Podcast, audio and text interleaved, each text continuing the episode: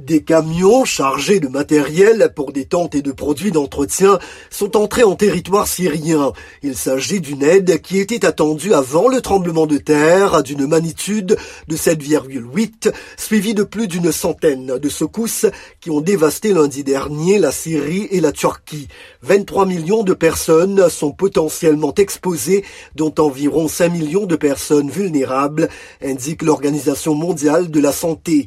Elle redoute une crise sanitaire majeur qui causerait encore plus de dommages que le séisme. Les organisations humanitaires s'inquiètent particulièrement de la propagation de l'épidémie de choléra qui a fait sa réapparition en Syrie. Réunis en sommet à Bruxelles, les dirigeants de l'Union européenne, qui tient début mars une conférence des donateurs pour la Turquie et la Syrie, ont observé un moment de silence pour les victimes.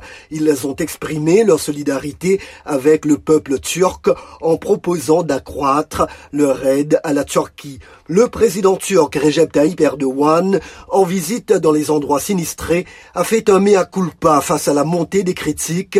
Bien sûr qu'il y a des lacunes, il est impossible d'être préparé à un désastre pareil, a-t-il déclaré.